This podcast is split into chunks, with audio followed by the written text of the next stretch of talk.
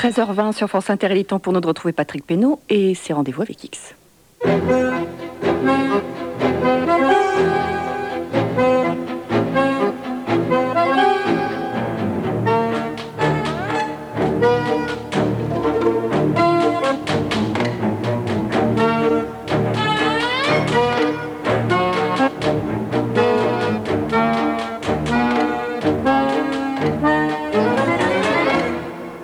La démocratie s'arrête là où commence l'intérêt de l'État. C'est Charles Pasqua qui a prononcé cette phrase terrible et cynique à l'occasion de je ne sais plus quelle affaire. Et elle m'est aussitôt revenue à l'esprit lors de mon dernier entretien avec M. X, car elle illustre parfaitement l'histoire qu'il m'a racontée. Une histoire où d'ailleurs Charles Pasqua a joué un rôle non négligeable en tant que ministre de l'Intérieur. Mais cette phrase aurait eu le même sens si nous avions parlé de l'affaire Penbarka, du Rainbow Warrior ou du faux vrai passeport d'un certain Yves Chalier? Encore un mot avant d'aborder ce dossier.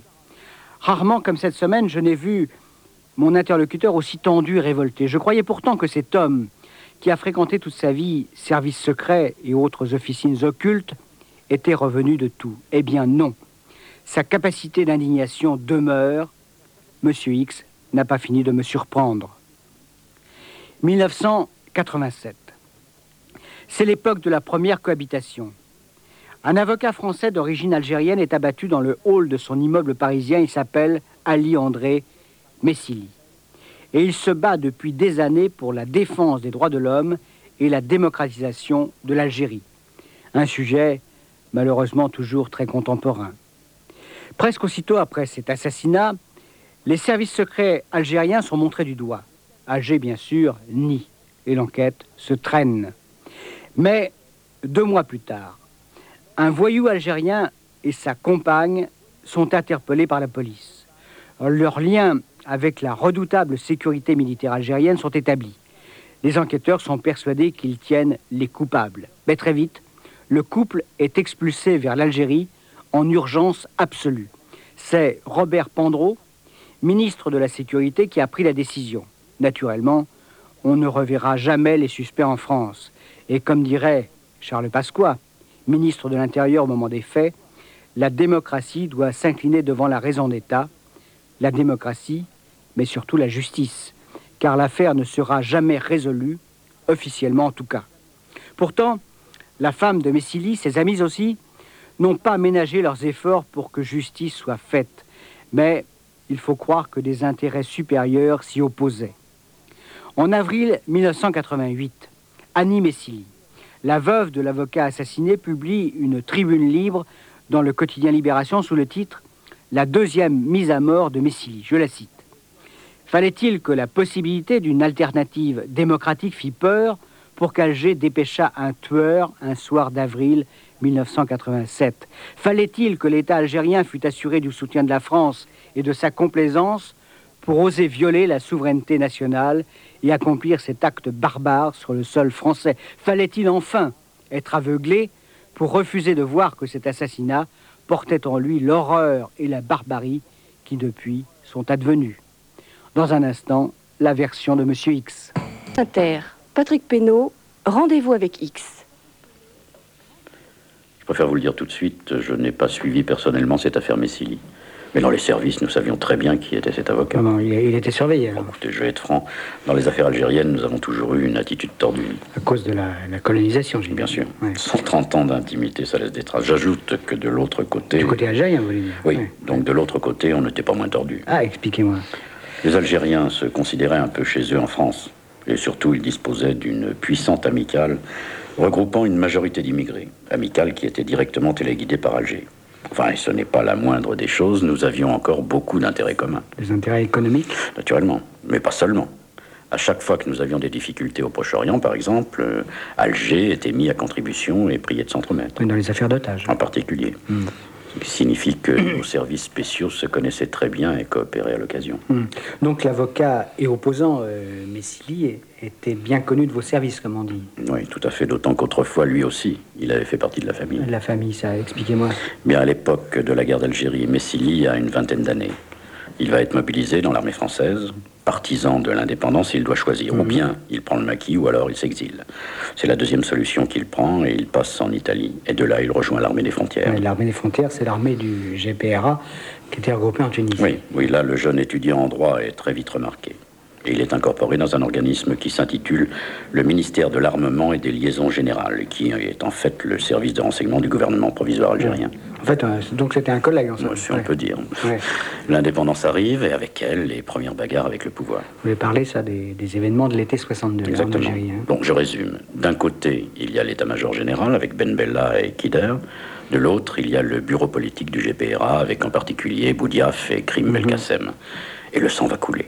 La confrontation est même tellement grave que le peuple d'Alger descend dans la rue en criant euh, 7 ans, ça suffit. C'est vrai qu'on a un peu oublié tous ces événements. Ouais. Et, et Messili, alors, lui, dans tout ça Mais il ne supporte pas ces luttes fratricides et refuse d'y participer. Et il déserte. Et un peu plus tard, comprenant que c'est l'armée qui a en réalité pris le pouvoir, elle n'a toujours pas quitté, Ouais. entre parenthèses, Ali Messili rejoint Haït Ahmed qui résiste au pouvoir dans son fief, Kabyle. Mais en 1964, le jeune homme est arrêté. Et il parvient miraculeusement à s'enfuir en France. Mais euh, que- quelle est alors sa, sa situation vis-à-vis de la France? Ali, André Messili, né de parents naturalisés français, donc français. Chez nous, il termine ses études de droit et devient avocat. Et il rompt avec ses anciennes activités? Si vous voulez parler du renseignement, oui. Par contre, Messili ne renonce pas à s'occuper de politique algérienne. Même en exil? Vous savez, l'exil, c'est le lot de tous les opposants au régime. Et justement, il est resté très proche d'Aït Ahmed, qui a lui-même trouvé refuge en Suisse après s'être évadé. Une parenthèse, avant de revenir à ses activités politiques, Messili a fondé une association qui vient en aide aux pauvres et aux démunis. Et cet homme juste ne refuse jamais de plaider pour un type en difficulté, gratuitement souvent. On dirait que, que vous aviez la sympathie pour Messili. hein. Je ne le connaissais pas personnellement, mais c'est vrai qu'on ne pouvait avoir que de l'admiration pour un personnage semblable. Et c'est pour cette raison que la simple évocation de cette affaire me met encore aujourd'hui en colère. je, je croyais pourtant que vous en aviez suffisamment vu tout au long de votre carrière. Bon, c'est vrai que j'ai eu connaissance de pas mal de saloperies et que parfois j'ai dû moi-même me salir les mains, mais, mais là on a dépassé toutes les bornes. Tenez, même l'affaire Ben Barka s'est terminée par un procès, tandis que pour Messili, rien. Rien, sinon le mépris. Ouais. Alors revenons sur euh, ses activités politiques. car J'imagine qu'elles doivent avoir forcément un rapport avec son assassinat. Évidemment, Messili se bat pour une Algérie démocratique. Et son ambition est de parvenir à fédérer les opposants au régime de Chadli. Et en 1986, Un, un an avant sa mort. donc, oui, ouais. oui, il réussit une sorte d'exploit. La réconciliation entre deux exilés prestigieux, Ben Bella et Harit Ahmed. C'est d'autant plus méritoire que les deux hommes se sont longtemps combattus et qu'ils ont des idées parfaitement divergentes. Haït Ahmed est un laïc, lui. hein. Oui, tandis que Ben Bella est déjà tenté par l'islamisme. Mais Messili a su convaincre les deux leaders que seule l'union de l'opposition permettra de venir à bout d'un régime antidémocratique et corrompu. Et pour sceller cette réconciliation, l'avocat prend la direction d'un journal, Libre Algérie, où pourront s'exprimer tous les opposants. Hmm. Est-ce qu'on sait comment euh, on réagit à Alger à ce moment-là? On fait la grimace. Autrefois, à l'ère boumédienne, on envoyait des tueurs pour se débarrasser des opposants isolés. Aujourd'hui, il paraît plus difficile d'éliminer tous ces gens unis. Mais c'est Messili qui cristallise la haine du régime algérien. Pourquoi? Parce que il est le vrai responsable de cette unification? Incontestablement, mais aussi parce qu'on le soupçonne d'avoir un réseau d'informateurs au sein même de la nomenclature algérienne. Et sans déflorer la suite de mon récit, je peux vous dire que c'est là l'un des secrets de l'affaire Messili. Donc à Alger, si je vous suis bien, on décide de liquider euh, physiquement l'avocat. Pas tout de suite. Pour le faire taire, les gens de la sécurité militaire algérienne utilisent d'abord la menace. De quelle façon? Classique. Les coups de téléphone se multiplient à son cabinet. Le correspondant est toujours anonyme, mais le message, lui, est clair. Si Messili ne renonce pas à son activité politique, il sera abattu. Réaction de, de l'avocat? Bah, André Messili n'est pas homme à céder. Mais pourtant, est-ce qu'il prend au sérieux ces menaces? Naturellement, il est bien placé pour savoir que ses adversaires sont redoutables. Donc il prend des précautions. Lorsqu'il se déplace dans Paris, il est vigilant. À plusieurs reprises, il a eu l'impression qu'on le filait et il envisage de recruter deux gardes du corps, des militants de son mouvement. L'un d'eux est un colosse, Khaled Dabal, Mhm. Qui est celui-là un militant benbelliste. L'avocat a assuré sa défense lorsqu'il a été inculpé par la justice française à cause de ses activités politiques. Et justement, Dabal va bientôt sortir de prison. Malheureusement, ce sera trop tard pour Messili. Les tueurs vont frapper avant. Le journaliste et écrivain Michel Naudy a consacré un livre très documenté à l'affaire Messili, intitulé Un crime d'État. État étant écrit avec un S et désignant bien sûr l'Algérie et la France. Livre paru chez Albin Michel. Naudy écrit, je le cite, Face aux menaces qui se précisent, André Messili qui plus que d'habitude mesure le danger, commence à prendre des précautions. Une première fois dans un restaurant de Marseille, où il retrouve en mars quelques amis, il pose ouvertement le problème de sa sécurité. Les coups de téléphone anonymes se multiplient, il faut réagir. D'autant que ses fonctions politiques l'accaparent de plus en plus au détriment des affaires du cabinet. En quelques jours, deux décisions sont arrêtées. Messili va progressivement prendre de la distance avec son métier il contacte à cet effet une de ses consoeurs pour entamer un processus d'association. La deuxième décision est plus longue à mettre en place. Deux adhérents du MDA, il s'agit du mouvement de Ben Bella, vont être affectés à la protection rapprochée de l'avocat. Monsieur X nous l'a dit, l'un de ces deux hommes s'appelle Khaled Darbal. Il est encore en prison et quand il sera libéré, Messili aura déjà été assassiné. Naudy précise ailleurs que dans la semaine qui a précédé sa mort, l'avocat semblait déprimé. Préoccupé, il sentait le danger et n'arrivait plus à se concentrer sur son travail. Quelques jours plus tôt, sa secrétaire a découvert un message sur le répondeur du cabinet. Fin mars, ce sera fini pour toi. Le 7 avril 1987 semble un jour comme les autres pour André Messili. Le matin, en compagnie de sa femme, il accompagne ses deux jeunes enfants à l'école. Puis il se rend à son cabinet, boulevard Saint-Germain, près du carrefour de l'Odéon. Beaucoup de clients l'attendent. Des sans-papiers, comme on dirait aujourd'hui, mais aussi des politiques, des familles de détenus en Algérie ou en Iran, par exemple. Donc la, routine pour oui. lui, quoi. À l'heure du déjeuner, il se rend dans une brasserie voisine et en profite pour rencontrer des militants du mouvement Darit Ramet. L'après-midi, il plaide et regagne son cabinet. De nombreux rendez-vous l'attendent encore. Mais pour rien qui puisse euh, l'inquiéter particulièrement. Si, si, si. Dans la soirée, le téléphone sonne et c'est un nouvel anonyme et menaçant. Mais si vous me racontez l'emploi du temps de, de ce 7 avril, c'est que c'est ce jour-là qu'on l'a assassiné, n'est-ce pas Bien sûr. Alors, que signifie ce, ce, coup de téléphone qui peut rendre Messili encore plus méfiant? Écoutez, je ne le sais pas exactement. Enfin, on peut supposer que les tueurs étaient, eux, aux aguets et qu'ils voulaient simplement s'assurer de la présence de l'avocat à son cabinet. Mais ce n'est qu'une hypothèse car j'ai aussi pensé à autre chose. Racontez. Messili euh, pouvait avoir aussi de bons amis très bien informés qui étaient dans l'impossibilité de se découvrir et qui voulaient simplement l'avertir des menaces qui pesaient sur sa vie. Et ces gens bien informés, là, il s'agirait de ces informateurs très bien placés dans la nomenclatura algérienne? C'est possible, mais mmh. je continue. Messili se dispose à rentrer chez lui, dans le haut du boulevard Saint-Michel, lorsqu'une visiteuse se présente. C'est une amie et une cliente, Christine. L'avocat a oublié qu'ils avaient rendez-vous. Et il la reçoit quand même? Tout à fait. Et après avoir bavardé quelques instants, ils vont prendre un verre dans un café du quartier. Il est alors quelle heure? Bientôt 22 heures, et il fait nuit. Et Messili a, a, prévenu son épouse qu'il serait en retard, j'imagine. Bien évidemment. Oui. Et d'ailleurs, après ce verre, Messili décide de rentrer. Christine propose de l'accompagner jusqu'au pied de son immeuble. Et ils vont marcher je... Oui, ça représente une petite balade d'un quart d'heure, 20 minutes environ. C'est pas très prudent quand même pour un, pour un homme qui se sent menacé. Parce qu'il fait nuit, hein, c'est bien ce que vous m'avez dit. C'est exact. Mais l'avocat doit penser qu'on n'osera pas l'attaquer dans un quartier aussi fréquenté. Ouais, encore que le soir, le, le haut du boulevard Saint-Michel à hauteur du Luxembourg, c'est pas très passant. Hein. Oui, enfin, vous savez, quand on vit sous une menace permanente, euh, il y a des moments où on a envie de défier les événements. Et donc de défier la mort. Peut-être. Hum. On dirait que ça vous est déjà arrivé Quelquefois, oui, mais bon, écoutez, cessons de parler de moi, s'il vous plaît. Comme vous voudrez. Donc l'avocat et son ami remontent le boulevard Saint-Michel. Et ils continuent à bavarder tranquillement. Rien de suspect Jusque devant le domicile de Messili, non. Et devant le domicile de Messili? Les deux amis se disent au revoir et se séparent. Christine s'apprête à traverser le boulevard pour gagner l'arrêt d'autobus. Et soudain, elle se retourne. Et pourquoi? Encore une fois, je n'en sais rien. Une intuition, peut-être. L'intuition d'une présence. Et que voit-elle en, en se retournant? Un homme, parapluie à la main, qui s'engouffre dans la porte de l'immeuble juste derrière l'avocat. Et que pense-t-elle à, à, ce moment-là Elle doit se dire que l'homme a oublié sa clé et profite du passage de Messili pour entrer dans le bâtiment. Hum, donc elle ne s'inquiète pas Non. Hmm. Et, que se passe-t-il ensuite hein La jeune femme reprend sa marche et presque aussitôt elle entend un bruit étrange. Mais quoi exactement? Quel, quel genre de bruit? Comme un bruit de verre brisé. Et que fait-elle? Intriguée, elle fait demi-tour. Et là, elle voit l'homme au parapluie sortir calmement de l'immeuble. L'individu, sans se presser, passe devant elle, lui sourit et prend la direction de la rue Soufflot. Hmm. Donc il descend le boulevard. Hein oui. Mais Christine, je vous l'ai dit, est intriguée. Pourquoi cet homme est-il ressorti de l'immeuble aussitôt après y être entré Et ce bruit de verre cassé? Donc elle essaie de comprendre ce qui s'est passé. Oui, elle regarde à l'intérieur du hall. La porte d'entrée est en effet vitrée dans sa partie supérieure. Et c'est là qu'elle découvre un corps appuyé contre la porte de la loge de la concierge. Le corps de Messini Bien sûr. L'avocat, en tombant, a brisé la fenêtre de la loge. D'où le bruit. Oui. Christine tambourine à la porte, la concierge ouvre. La jeune femme se précipite, mais elle ne peut que constater que son ami est mort vraisemblablement tué par une arme à feu. L'autopsie le confirmera, André Messili a reçu trois balles de 7,65 dans la tête. Donc le témoignage de cette Christine va, être capital parce que l'homme au parapluie est sans nul doute l'assassin. Hein. Évidemment.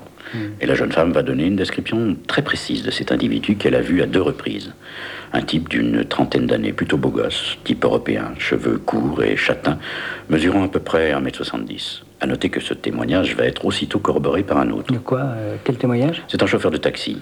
Il a lu dans le journal un article sur la mort de l'avocat et il a fait le rapport avec un client qu'il a chargé le soir de l'assassinat en bas du boulevard Saint-Michel, à peu près une demi-heure après les faits, et qu'il a déposé rue du Faubourg du Temple. Et ça colle avec la description faite par Christine Tout à fait. Il dit même que le type qui semblait surexcité n'a pas arrêté de parler pendant tout le trajet. Et il a parlé de quoi? De femmes.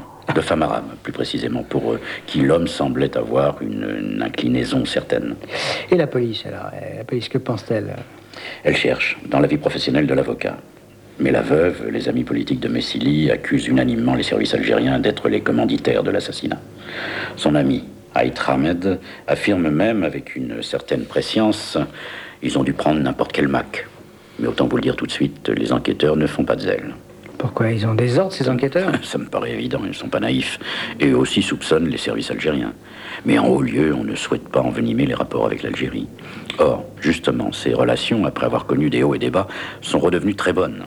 Par conséquent, on en fait le moins possible. C'est à peu près ça, oui. Mm. Seulement, dans l'ombre, il y a des gens qui veulent faire éclater la vérité. Mm. Et qui, toujours les mêmes, les, amis clandestins de Messili en Algérie? Cela, oui.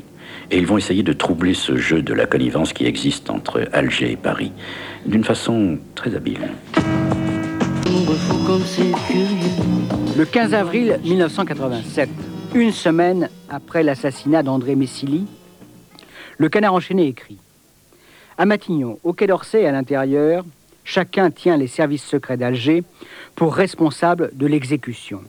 Les excellentes relations actuelles entre Mitterrand et Chadli, ou entre Pasqua Pandro et leurs homologues algériens, n'empêchent pas les soupçons. Mais pas de vague. Il ne faut surtout pas contrarier Alger. Michel Naudy, déjà cité, écrit que la préfecture de police a par exemple interdit aux amis de Messili d'accompagner sa dépouille de l'Institut médico-légal jusqu'au cimetière du Père Lachaise. Messili, après avoir été un avocat incommode, serait-il devenu un cadavre encombrant demande Naudy, et il poursuit. Le fait est que l'enquête n'avance pas. Un comité de défense se constitue et constate le 17 juin que rien n'est fait pour faire la lumière dans le dossier. Henri Leclerc, il s'agit de l'avocat de la famille Messili, estime que la police, n'ayant rien trouvé dans l'entourage ou dans les dossiers de l'avocat, est restée l'arme au pied et que le juge d'instruction ne dirige pas cette enquête. Mais retrouvons M. X pour la dernière partie de cet entretien. Il m'a annoncé l'intervention des mystérieux amis algériens haut placés de l'avocat. Lorsque la police traîne des pieds, il faut parfois la stimuler. Qu'est-ce que vous voulez dire? Eh bien, on peut lui lâcher un petit tuyau par-ci, par-là, histoire de la remettre dans le droit chemin. Et c'est ce qui va se passer dans l'affaire Messili Oui, une première fois. Un peu plus d'un mois après l'assassinat de Messili, un inspecteur de la mondaine recueille un tuyau providentiel. André Messili aurait été tué sur contrat par un certain Malek.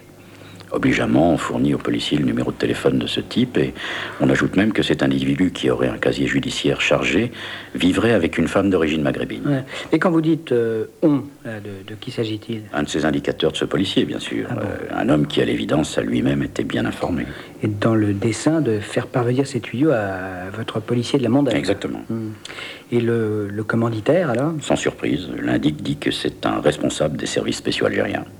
Avec des détails aussi précis, ça peut être très difficile d'identifier ce Malek. Hein. C'est évident. Et l'affiche qui sort des sommiers de la préfecture de police correspond à celle d'un repris de justice, un nommé Malek Amelou. Quel est son pédigré? Ce Kabyle, âgé d'une trentaine d'années, a accumulé vol, escroquerie, proxénétisme, détention d'armes et j'en passe. Sa concubine, Fatna, a eu aussi affaire à la justice. Et tous deux vivent dans le 10e arrondissement, près de la gare de l'Est, donc pas loin de l'endroit où le chauffeur de taxi a déposé son client bavard. Hmm. Donc les policiers s'y précipitent. Hein oui, mais ils trouvent porte close. Ah, le couple s'est enfui La boîte aux lettres bourrée de courriers atteste en tout cas qu'ils sont partis depuis plusieurs jours. Échec, provisoire. Hmm. Car un deuxième tuyau parvient à la police très peu de jours après le premier.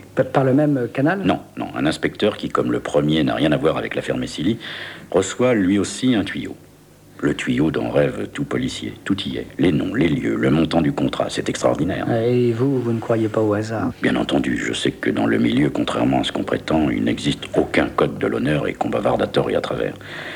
Mais il y a quand même des limites. Et là, elles sont franchement dépassées tant les précisions sont accablantes. Racontez ça, ces précisions. Une confirmation.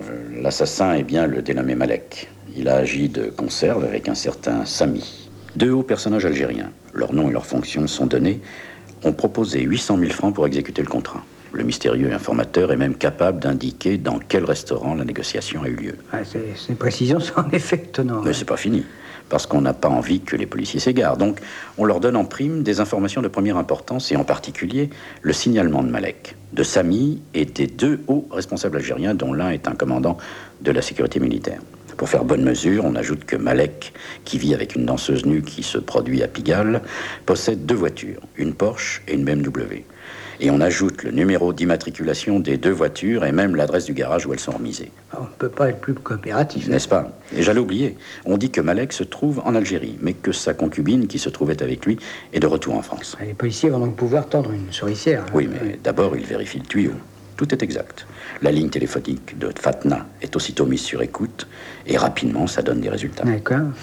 Malek appelle sa compagne depuis l'Algérie. Très mystérieusement, il lui demande de ne surtout pas fréquenter les magasins pendant la troisième semaine de juin, je crois. Euh, qu'est-ce que ça veut dire Les policiers pensent immédiatement aux attentats qui ont ensanglanté Paris un an plus tôt, en 1986.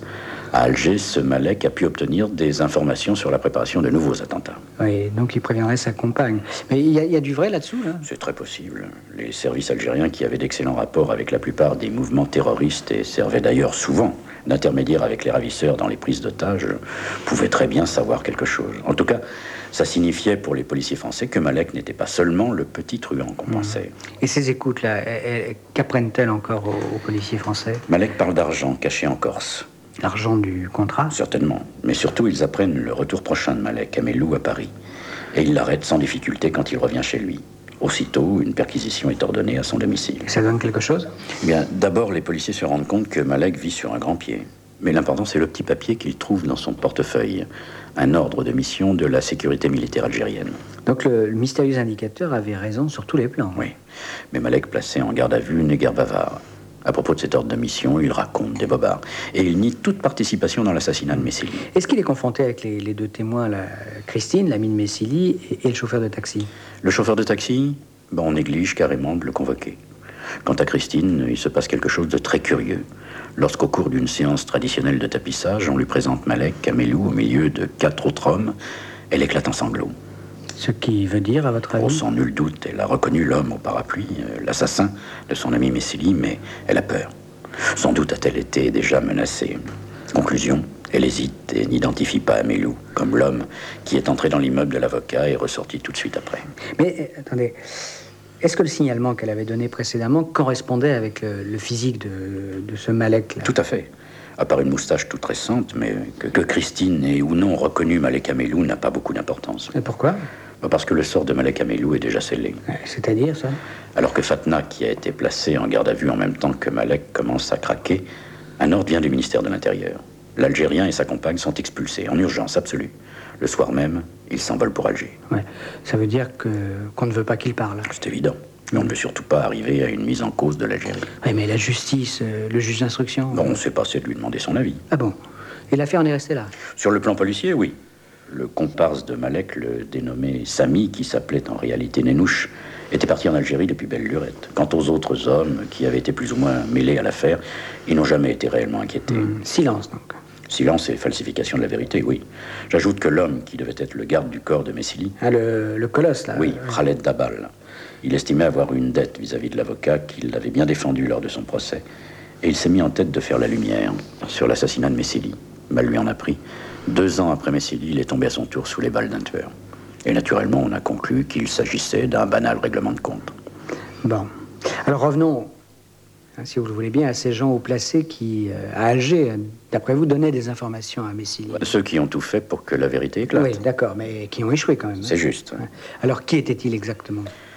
Oh, Je ne connais pas précisément leur identité, mais je sais qu'ils se trouvaient au cœur même du système. Un système antidémocratique qu'ils voulaient abattre tout autant que Messili. Hmm. Et ces informations alors? Ses opposants clandestins avaient révélé à l'avocat que la propre épouse du président Chadli avait la main mise sur la négociation de quelques juteux contrats internationaux. Mais il y avait aussi autre chose, et ça jette une lumière crue sur l'affaire. Ah, je vous écoute là. Lorsqu'il a été assassiné, Messili venait d'apprendre que des milliards d'anciens francs avaient été distribués par l'Algérie à des partis politiques européens. Européens euh, parmi eux des partis français, non Devinez. Ça explique beaucoup de choses, non?